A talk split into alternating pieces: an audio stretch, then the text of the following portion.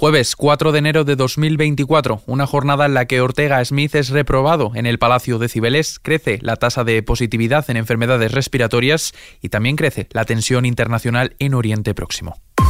ISFM Noticias ¿Qué tal? Muy buenas tardes. El portavoz de Vox en el Ayuntamiento de Madrid, Javier Ortega Smith, ha sido reprobado este jueves en una sesión extraordinaria del Pleno Municipal con los votos del PP, Más Madrid y el PSOE. La portavoz de Más Madrid en el Ayuntamiento de Madrid, Rita Maestre, ha acusado a Vox de normalizar la violencia para hacer política que le digamos no al, señor Ortega Smith, pero le digamos no también a una forma violenta y antidemócrata de ejercer la política en nuestras instituciones.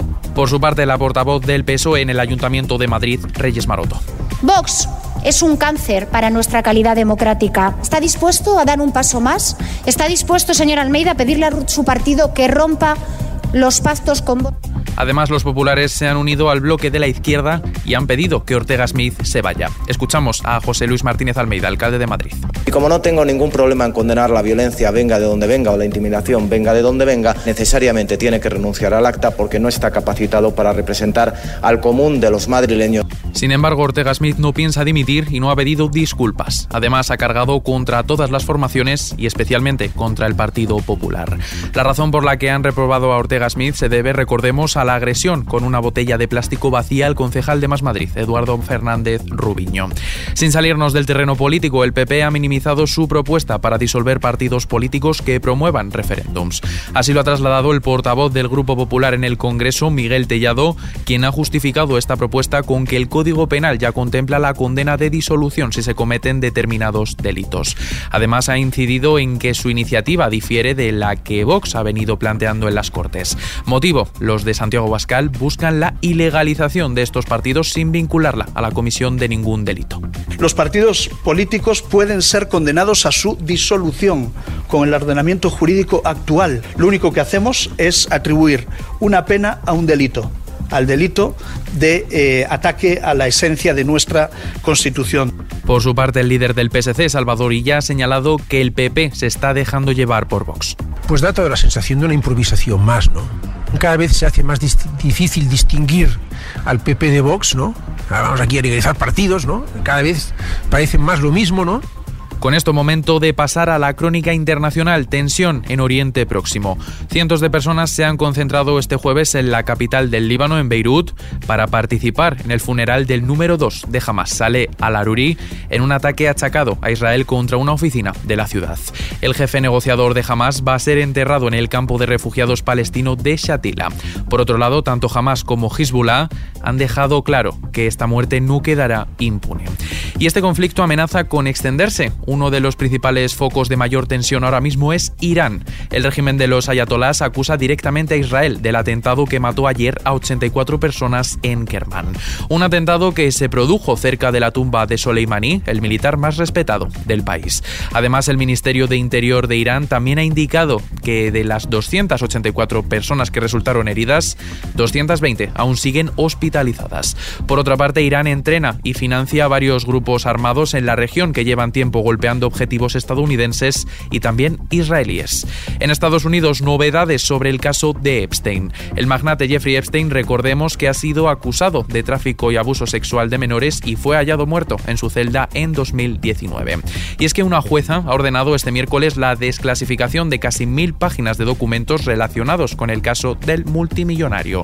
Los documentos podrían incluir hasta 200 nombres, entre los que se encontrarían acusadores, empresarios y figuras políticas. Ya de vuelta a casa echamos un vistazo a las carreteras. Se han producido 1.048 siniestros mortales en los que han perdido la vida 1.145 personas y otras 4.495 han sufrido lesiones que requirieron su hospitalización. Estas cifras suponen que el pasado año hemos contabilizado dos siniestros mortales más que en 2022, han fallecido tres personas menos y han aumentado en 481 el número de hospitalizados. Son las palabras del ministro de Interior, Fernando Grande Marlasca, quien ha hecho un balance de seguridad vial correspondiente a 2023. Además, los motoristas son el colectivo que más incrementa su mortalidad, con 299 fallecidos, 45 más que en 2022. En clave sanitaria, mascarilla obligatoria en los centros de salud. Así lo han propuesto los médicos de familia con el fin de reducir los contagios de gripe, COVID y otras enfermedades respiratorias. Además, han pedido a las autoridades sanitarias la concienciación de la población de no acudir a los servicios sanitarios si no se precisa de atención médica para evitar la saturación de los centros ante un nuevo repunte. Estamos hablando de una incidencia que se sitúa en los 908 casos por 100.000 habitantes. Además, la gripe A tensiona las urgencias de los hospitales con un 35% más que hace un año y la vuelta al cole traerá otro pico epidémico. En lo que afecta a nuestros bolsillos, la luz nos da un pequeño respiro. El precio de la electricidad baja mañana hasta los 68,62 euros el megavatio hora. Poner la lavadora o el horno será más barato entre las 3 y las 4 de la tarde y tendrá un precio de 30 euros y medio. Sin embargo, entre las 8 y las 9 de la mañana costará 90,88 euros el megavatio hora. Y terminamos con Britney Spears.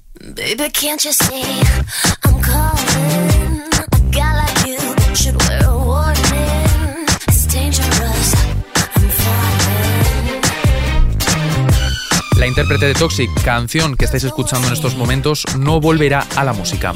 Así lo ha afirmado en redes sociales, que ha terminado con los rumores de que se encuentra trabajando en un nuevo álbum a través de una publicación de Instagram. Además, Spears ha asegurado que se ha dedicado a escribir canciones para otros artistas y que es feliz siendo una escritora fantasma. Spears se retiró de la música mientras luchaba por liberarse de su tutela, que otorgaba a su padre Jamie poder sobre su vida. Pero a mediados de 2023 lanzó el single Mind Your Business junto Will I Am. Y en octubre de 2023 la cantante presentó su libro Memorias The Woman in Me, toda una obra autobiográfica.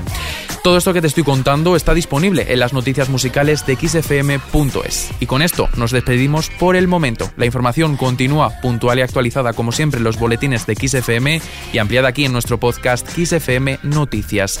Con Víctor Álvarez en la realización, un saludo de Adrián Martín Sed, muy felices.